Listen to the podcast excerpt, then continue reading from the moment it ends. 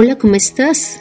Bienvenido a Conociendo a Dios. Mi nombre es Consuelo Gutiérrez y te estaré acompañando en este podcast, en donde conocerás más de Dios y cómo llevar a la práctica tu vida de fe. Te cuento que sin importar nuestra edad, condición social, conocimientos o nacionalidad, necesitamos conocer a Dios. Y para esto, Él envió a su Hijo Jesús Ahora la pregunta es, ¿por qué es importante que conozcamos a Dios tal como Él es? Pues la respuesta es fácil, para que podamos tener una relación real y correcta con Él. ¿A qué me refiero? Que esa relación se base en lo que Él es, en su carácter, en sus atributos, en lo que Él espera de nosotros y también lo que le molesta. Así como ocurre normalmente entre las parejas en donde finalmente después de un tiempo de permanecer juntos, ya llegan a conocerse en tanto que saben cada uno qué es lo que le agrada al uno del otro, las cosas por mejorar.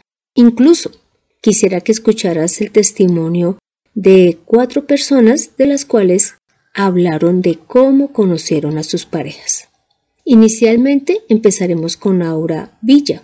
Para poder conocerlo tuve que vivir con él. Realmente cuando empezamos de novio no era, sí nos conocíamos, pero superficialmente, pero cuando uno ya convive con la persona, ya empieza a conocer lo que le gusta, lo que no le gusta, su carácter, sí, todas esas cosas. Eso lo hace uno a través del tiempo y de la experiencia que uno tiene con la persona. Con él ha sido un tiempo maravilloso, pues ya son 11 años y realmente en estos 11 años soy muy feliz con él, de cómo él es detallista conmigo, de cómo él me ama, de cómo me lo demuestra cada día. Es eso, vivir, vivir, porque podemos conocernos de lejos. Si yo no convivo con la persona, no sé, no podría aprender ni saber qué es lo que le gusta y lo que no le gusta. Básicamente es eso. Diana Cruz. Hola, mi nombre es Diana Selene Cruz. Primero, considero que debe haber un interés, sacarse tiempo para escuchar a esa persona, hablar. Con mi esposo hablamos mucho, compartimos tiempo juntos, hay una convivencia donde aprendemos a conocer al otro, a conocer los rasgos de su personalidad, de pronto las fortalezas y los puntos que se deben fortalecer también, sus destrezas. Como he dicho, eso implica tiempo, implica pasión o querer conocerlo, convivencia, lógicamente. Eso es lo que hemos hecho, salir juntos, eh, escuchar al otro, hablar. Eso es lo que uno hace para conocer a su esposo cada día. Hugo Prado. Mi nombre es Hugo Prado.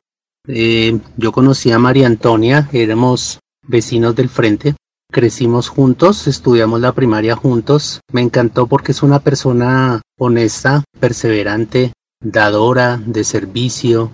Me cautivó eso en ella. Puedo dar fe que el amor tan grande que yo siento por ella es eso, que estando en las buenas y en las malas, siempre ha estado conmigo. No le gusta la mentira, le encanta que la apapachen, le encanta dormir, pero odia a las personas mentirosas, odia que las personas exageren más de lo que deben decir. Eso me alegra y me agrada de mi esposa. Nora Rojas. Wilson era, cuando lo conocí, era un hombre extremadamente serio y eso fue lo que me llamó la atención de él, la seriedad que él tenía. Para poder, eh, digamos que comenzar a hablar con él, casualmente, él llegó a vivir a mi casa, era inquilino en la casa de mi mamá y yo siempre estaba pendiente de él, me llamaba mucho la atención, pero él ya era mayor que yo, entonces pues bueno, casualmente un día yo estaba haciendo la preparación para la primera comunión que ya la hice muy grande, yo salí de la iglesia en la 68 con primera de mayo y estaba esperando la buceta, cogí la buceta mejor dicho, y más adelantico se subió él y justo se sentó a mi lado. Vivía en mi casa, pero nunca habíamos hablado. Y ese día fui yo la que entabló la conversación y pues él me contestaba lo que yo le preguntaba. Y a partir de ese día, entonces ya nos empezamos a, saludar. Me decía, hola, hola, y hola niña, hola niña. Y fue así como poco a poco conversábamos cómo estaba o cómo le había ido o algo así. Yo hice la primera comunión en diciembre, después él se fue para Palmira de vacaciones porque él sí ya era grande y trabajaba, yo apenas estudiaba. Y cuando regresó de esas vacaciones, eh, ya era él quien me buscaba y hablábamos. Después me dijo que si podía ir por mí al colegio y yo le dije que sí. Y él pasaba por mí al colegio todas las tardes, pero éramos solo amigos. Y de séptimo a once todas las noches fue por mí al colegio y nos veníamos caminando, hablando. Así fue como nosotros nos empezamos a conocer. Mm, entonces fue mi novio desde muy pequeña, pues digámoslo así, prácticamente mi primer novio. Me esperó 11, esperó que después estudiar, estudiara algo y ya después sabíamos que nos queríamos casar.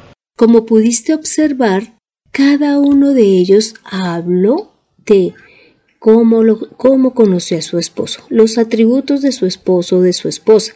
Y básicamente fue compartiendo tiempo con ellos, viviendo con ellos viendo qué le gustaba y qué no. Y también mirando las cosas que habían que mejorar de ambas partes, tanto del que está contando la historia como de sus esposos. Ahora te cuento. ¿Por qué estamos hablando de conocer a Dios y luego hablamos de los esposos? Y es porque estamos hablando de una relación que hay que tener con Dios. Y para esto es necesario conocerlo tal cual es, y es porque además vamos a continuar con el estudio del libro de Juan. Y hoy nos corresponde Juan 1, versículo 18, en donde dice, A Dios nadie le vio jamás. El unigénito Hijo que está en el seno del Padre, Él le ha dado a conocer. Inclusive, en Juan 5:37 dice, en donde Jesús allí le está hablando a los judíos y les menciona, también el Padre que me envió ha dado testimonio de mí. Ustedes nunca han oído su voz ni han visto su aspecto. Entonces, acá la palabra está mostrando que nadie ha visto a Dios. Entonces puede surgir una pregunta y es, ¿a quién veían los del Antiguo Testamento si nadie ha visto a Dios?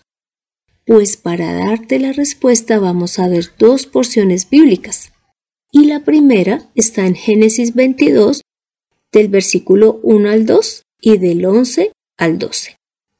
Del 1 al 2 dice lo siguiente. Aquí eh, vamos a contar la historia de cuando Dios le pidió a Abraham que sacrificara a su hijo Isaac. Entonces, del 1 al 2 dice, Aconteció después de estas cosas que probó Dios a Abraham y le dijo, Abraham. Y él respondió, heme aquí. Y dijo, toma ahora tu hijo, tu único, Isaac, a quien amas, y vete a tierra de Moriah, y ofrécelo allí en holocausto sobre uno de los montes que yo te diré. Y en el versículo 11 y 12 de Génesis 22 dice, Entonces el ángel de Jehová le dio voces desde el cielo y dijo, Abraham, Abraham. Y él respondió, heme aquí. Y dijo, no extiendas tu mano sobre el muchacho, ni le hagas nada, porque ya conozco que temes a Dios, por cuanto no me ruzaste tu hijo, tu único. Como pudiste escuchar, es el ángel de Jehová quien probó a Abraham. Lógicamente este ángel obraba en nombre de Dios y hacía conforme las cosas Dios le decía. Pero realmente Abraham habló fue con un ángel. Y el segundo ejemplo lo podemos ver en Hechos 7, versículos 30, 38 y 53, que es en donde Esteban está presentando su defensa ante el pueblo judío y ante el sumo sacerdote y dice lo siguiente de Moisés. En el versículo 7 podemos leer, Después de cuarenta años, un ángel se le apareció en el desierto al del monte Sinaí, entre las llamas de una zarza que ardía. Entonces, este es el mismo Moisés que estuvo en el desierto con todo el pueblo y con nuestros padres, y que en el monte Sinaí les comunicaba lo que el ángel le decía. Fue él quien recibió las palabras de vida que debía comunicarnos. Y en el versículo 53 del mismo Hecho 7 dice, Ustedes que recibieron la ley por medio de ángeles no la obedecieron. Entonces acá Esteban está aclarando o está sencillamente recordando que con quien habló Moisés fue con un ángel, específicamente el ángel de Jehová. Pero no era Dios quien estaba en el monte hablando con Moisés. Y lógicamente este ángel dio las instrucciones a Moisés conforme Dios así lo quiso. Por lo tanto, como puedes ver, a quienes vieron en el Antiguo Testamento fue a los ángeles que Dios enviaba en su nombre, mas no al mismo Dios. Ahora, volviendo a Juan 1.18, surge la pregunta de ¿por qué Dios mandó a Jesús, a su Hijo, y no siguió eh, manifestándose a través de los ángeles o de los hombres? Y esto lo podemos ver en Hebreos 1, del 1 al 4, y a su vez en el mismo Hebreos, pero el versículo 8 a 10. Vamos a leer inicialmente el 1 al 4 que dice así. Dios, habiendo hablado muchas veces y de muchas maneras en otro tiempo a los padres por los profetas, en estos postreros días nos ha hablado por el Hijo, a quien constituyó heredero de todo, y por quien asimismo hizo el universo el cual, siendo el resplandor de su gloria y la imagen misma de su sustancia, y quien sustenta todas las cosas, con la palabra de su poder, habiendo efectuado la purificación de nuestros pecados por medio de sí mismo, se sentó a la diestra de la majestad en las alturas, hecho tanto superior a los ángeles cuanto heredó más excelente nombre que ellos. Como pudiste escuchar, esta porción bíblica habla de que Jesús es el resplandor de la gloria de Dios, que es la imagen de su sustancia. Como Dios es espíritu, pues nosotros no lo podemos ver, pero Jesús es su imagen. Y además dice que Jesús es el que sustenta todas las cosas con su palabra, es quien nos purificó de nuestros pecados, que Él es mayor que los ángeles y que inclusive tiene un nombre mayor que los ángeles. Entonces, como te puedes dar cuenta, Jesús tiene características que superan inclusive a los ángeles y que lo ponen al mismo nivel de Dios. Continuamos leyendo Hebreos 1, pero vamos a leer el versículo 8 al 10 que dice, Mas del Hijo dice, aquí es Dios hablando de Jesús. Tu trono, oh Dios, por el siglo del siglo, cetro de equidad es el cetro de tu reino. Has amado la justicia y aborrecido la maldad, por lo cual te ungió Dios, el Dios tuyo, con óleo de alegría más que a tus compañeros. Y tú, oh Señor, en el principio fundaste la tierra, y los cielos son obra de tus manos. En esta porción bíblica podemos ver que Dios Padre le dice a Jesús Dios, y además vuelve y dice que Él creó todas las cosas y que Jesús ama la justicia y aborrece la maldad. Pero cuando dice en el versículo 9, ya en la mitad dice, por lo cual te ungió Dios, esa palabra ungir significa escoger, elegir. Entonces Dios escogió a Jesús para mostrarse a sí mismo, para que Jesús a su vez mostrara la parte física, digamos, de Dios. ¿En qué sentido? En que ya supiéramos que Dios es un Dios real, un Dios que se manifiesta en amor, en justicia, en perdón de pecados, y que la forma más perfecta de conocer a Dios es a través de Jesús, porque Jesús es la palabra de Dios hecha carne, y Jesús iba a hacer una labor muchísimo mejor que la de los ángeles. Entonces ahora te invito a que escuchemos los testimonios de las mismas personas que hablaron hace un momento sobre cómo conocieron a sus esposos, pero ahora mencionando cómo han conocido a Dios. Entonces iniciaremos con Aura Villa. Conocí de Dios a través de unos amigos. Ellos un día llegaron a la casa e invitaronnos a la iglesia. Y nosotros pensábamos que era la iglesia católica porque en aquel tiempo asistíamos a la iglesia católica. Entonces no, ellos nos empezaron a hablar y nos dijeron que era algo diferente. Así fue que aceptamos ir a la iglesia. A partir de ahí que fui conociendo de Dios a través de, las enseñanzas, de conocer las personas en la iglesia, leer su palabra, de orar cada día, de buscarlo en las madrugadas, de buscarlo en ese lugar secreto. A través de eso lo he ido conociendo y he ido experimentando todo lo que significa eso.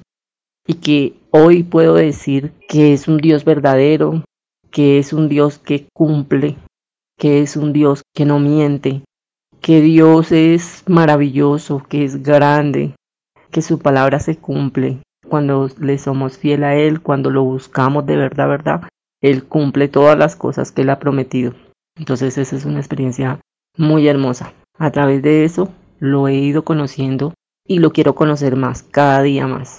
Diana Cruz. Yo he aprendido día a día y continúo conociendo más de Dios a través de la lectura de la palabra, a través de Jesús, de, su palabra, aprendo a conocer el carácter de, de mi Padre a través de los estudios bíblicos que ve más a profundidad los detalles de los versículos, a través de las prédicas, orando, hablando con Él, adorándolo, compartiendo con otros a, Jesús y que he aprendido de, de, mi Padre que Él es amor, que es misericordia, que es grandeza, que es nuestro protector, que es nuestro salvador, que es nuestro consolador, que es nuestro libertador, que es nuestro amado, que nos puede faltar absolutamente todo, pero nunca estar en la presencia de Dios, porque pues Él lo es todo, es todo para nosotros.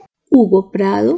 Yo conozco de Dios cuando estoy en una situación muy lamentable, entonces me acerco a una persona que me da a conocer de su palabra. Entonces veo su misericordia en su favor, en su palabra.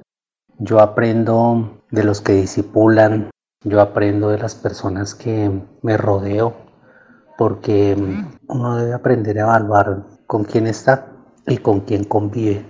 Entonces me empiezo a rodear de esas personas que creen, confían y hacen parte de la voluntad de Dios definitivamente.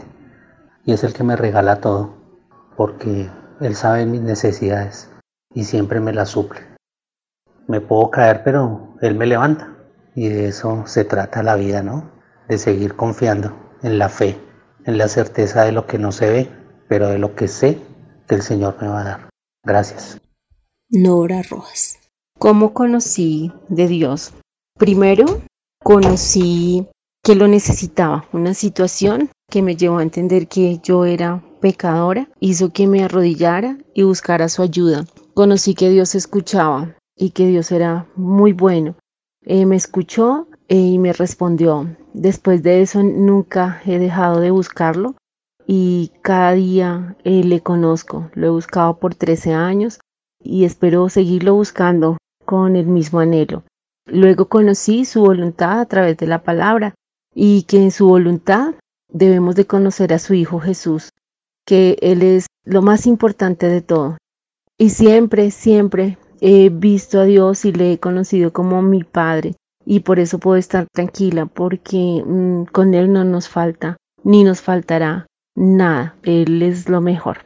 Como pudiste escuchar, cada uno de ellos habló de conocer a Dios a través de la palabra, a través de la oración, de las prédicas, de pasar tiempo con Él, de saber que Dios es el que suple las necesidades, y todo esto también ha servido para que ellos entiendan que Jesús es el único que los guía al Padre.